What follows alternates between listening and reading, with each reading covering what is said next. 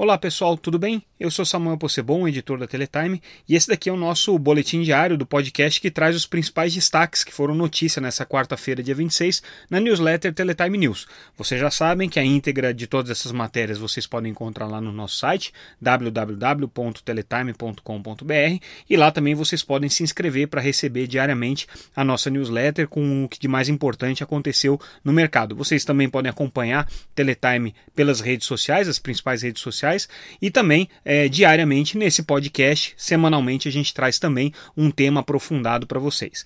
Bom, entrando agora é, especificamente no que aconteceu nessa quarta-feira e o que foi notícia, a gente teve como o talvez um fato mais importante foi a conclusão do processo de capitalização da Oi. É, ela já tinha anunciado esse processo no início do ano com emissão de debêntures e essas debêntures agora é, é, terminaram a sua fase de captação. Aí a Oi informou então que conseguiu levantar os 2,5 bilhões de reais que estavam previstos aí nesse processo de capitalização de recursos.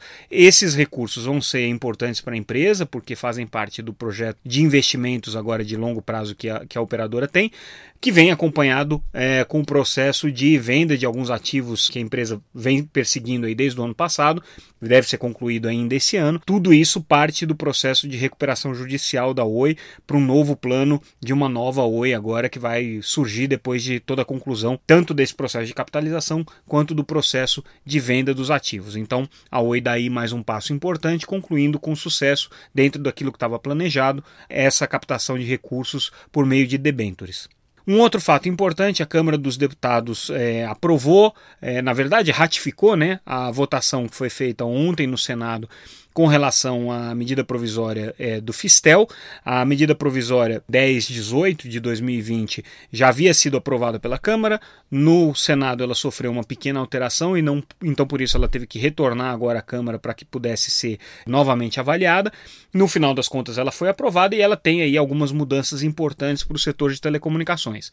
A mais importante delas é a desoneração do Fistel para equipamentos de banda larga via satélite, para serviços de banda larga via satélite. O Fistel é um tributo importante do setor de telecomunicações, um tributo pesado do setor de telecomunicações que praticamente inviabilizava o serviço de banda larga via satélite a preços é, mais populares. Então era, era um serviço muito caro. Com essa desoneração, você tem aí alguma, algum benefício na, na cobrança desses serviços, né? algum barateamento nesses serviços, e isso deve se refletir na popularização da banda larga via satélite. Mas não para por aí. Teve algumas alterações também que foram feitas na lei do FUST, e essas alterações são importantes porque alteram por exemplo, o prazo que a lei do FUST dá para o cumprimento das obrigações de conectividade em escolas, que estava até 2024, agora ser 2029. Também é, Teve algumas alterações importantes na legislação referente à Condecine, então agora ficou claro que a Condecine, que é o tributo, contribuição né, que se cobra para o desenvolvimento do audiovisual nacional,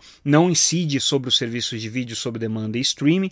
Esse era um pleito antigo do setor, porque é, da forma como estava colocado, inviabilizaria boa parte dos serviços de streaming que a gente tem hoje e do serviço de vídeo sob demanda, porque é um tributo alto que se cobra por título. Então, grandes catálogos, como é o caso das plataformas de streaming de vídeo sob demanda, ficariam completamente inviabilizadas é, com esse tributo. Isso aí foi alterado. E uma outra mudança importante, trazida pela MP do Fistel, foi a possibilidade de que você tenha instalação de antenas, mesmo que haja uma outra antena dentro de um raio de 500 metros. Até então, a legislação de radiação é, não ionizante que, que existe hoje para o mercado de telecomunicações restringia isso então, é, hoje é, você não pode, na prática, fazer a instalação de uma antena se houver uma outra dentro desse raio é, previsto em lei. Agora, esse raio foi retirado e você tem a liberdade de colocar antenas em qualquer lugar, é, independente de ter ou não ter uma outra antena já instalada. Isso tem uma vantagem, que é o fato de você poder instalar mais antenas, você também permitir a instalação de antenas de pequeno porte.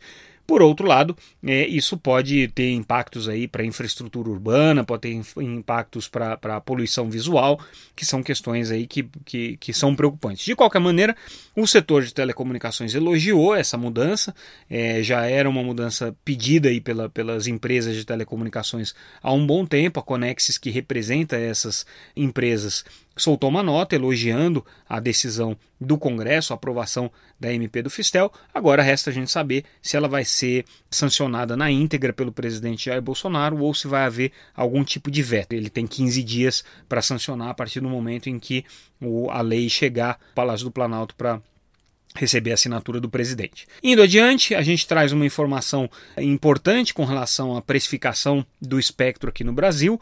É um estudo da Ericsson que mostra que no Brasil você tem um espectro muito mais caro se comparado ao PIB brasileiro em relação a outros países desenvolvidos. Então a, Ericsson especificamente estudou o caso da Suécia e do Japão, que são dois países é, em estágio de desenvolvimento bem mais avançado do que o Brasil, é, mas também estudou os casos da Colômbia e do México em, nos quatro casos é, detectou que, o, que a frequência no Brasil é mais elevada, é mais cara do que nesses países. Então, isso é um motivo de preocupação, porque, obviamente, quanto mais caro for o espectro, mais limitados ficam os investimentos na expansão das redes móveis. Mas, por outro lado, né, a gente sabe que o Brasil tem uma situação fiscal um pouco mais delicada. A gente ainda não sabe como é que vai ficar essa relação em relação ao edital de 5G, porque os preços ainda não estão anunciados, mas de qualquer maneira fica aí o alerta de que o Brasil tradicionalmente tem um preço por megahertz mais caro do que em outros países, quando você faz a parametrização pelo PIB, né, pelo produto interno bruto de cada um dos países. E falando de TV por assinatura e streaming, a gente tem algumas notícias importantes no dia. A primeira é que o grupo de trabalho do Ministério das Comunicações destinado a mudar a legislação de TV por assinatura teve finalmente a sua primeira reunião oficial. O grupo já tinha sido criado no começo desse ano, mas é, ainda não tinha sido instalado com a primeira reunião. Isso aconteceu hoje. Essa reunião é importante porque marca o início do prazo de 90 dias para que seja concluído um relatório desse grupo. Isso daí foi uma recomendação da OCDE para que o país revisse a sua legislação de TV por assinatura é, em face a algumas peculiaridades que a gente tem no Brasil, como por exemplo duas agências reguladoras, Ancine e Anatel, como um marco regulatório completamente é, desconectado da realidade digital, você tem ah, o setor de radiodifusão completamente dissociado da regulação de outras áreas da comunicação social, como TV por assinatura, como internet. Então tudo isso foi apontado pela OCDE e uma das coisas colocadas é especificamente a legislação de TV por assinatura, que é muito restritiva. Esse grupo de trabalho, então, vai fazer um estudo, uma análise sobre quais são as mudanças possíveis de você fazer para dinamizar o mercado e para atrair mais investimentos. No mesmo dia, é, foi anunciada também a chegada da HBO Max no Brasil, é a plataforma de streaming é, do grupo Warner Media, pertencente à AT&T, é uma das grandes empresas aí de streaming é, no mercado norte-americano, no mundo. A Warner Media tem um dos maiores acervos é, de conteúdos para TV por assinatura e para, obviamente, para streaming também. Recentemente adquiriu a Discovery, quer dizer, se fundiu com a Discovery. Então, eles anunciaram o lançamento do serviço de streaming deles aqui para o Brasil no dia 29 de junho. Isso é importante porque é mais um serviço aí que vem para competir com os gigantes já instalados, como Netflix e Amazon, com os players locais, como o Globo é, e outras empresas que já estão disputando aí o mercado de streaming, como Pluto, Pluto TV, é, enfim, outras empresas, inclusive empresas locais. Então temos aí a Disney, né, também está disputando o mercado. Então temos aí é, o, o último dos grandes players de streaming entrando no Brasil já com data marcada. No mesmo dia, a Amazon anunciou a aquisição do dos estúdios MGM por 8,45 bilhões de dólares. O MGM é um estúdio importante, tem alguns, é, algumas propriedades intelectuais relevantes, como por exemplo 007, Pantera Cor-de-Rosa também é outra propriedade intelectual pertencente à MGM, tem um catálogo, um acervo bem grande aí de mais de 17 mil programas de TV, 4 mil filmes, é um estúdio grande. E para o Brasil vai ter implicações interessantes, até porque eles são sócios do Telecine. Então a gente tem que ver como é que vai ficar essa relação aí entre MGM, Telecine e Amazon a partir de agora. Enfim, a, a negociação foi anunciada é, nessa quarta-feira. Ainda tem aí um tempo pela frente até ela ser finalmente aprovada e colocada em prática. Bom, gente, esses aqui foram os nossos principais destaques do noticiário dessa quarta-feira, dia 26. A gente fica por aqui, mas voltamos amanhã com mais um boletim Teletime News com as nossas notícias diárias e no final de semana com a nossa edição especial em que a gente vai se aprofundar num tema. O tema dessa semana vai ser Open Run. É isso, ficamos por aqui, até mais.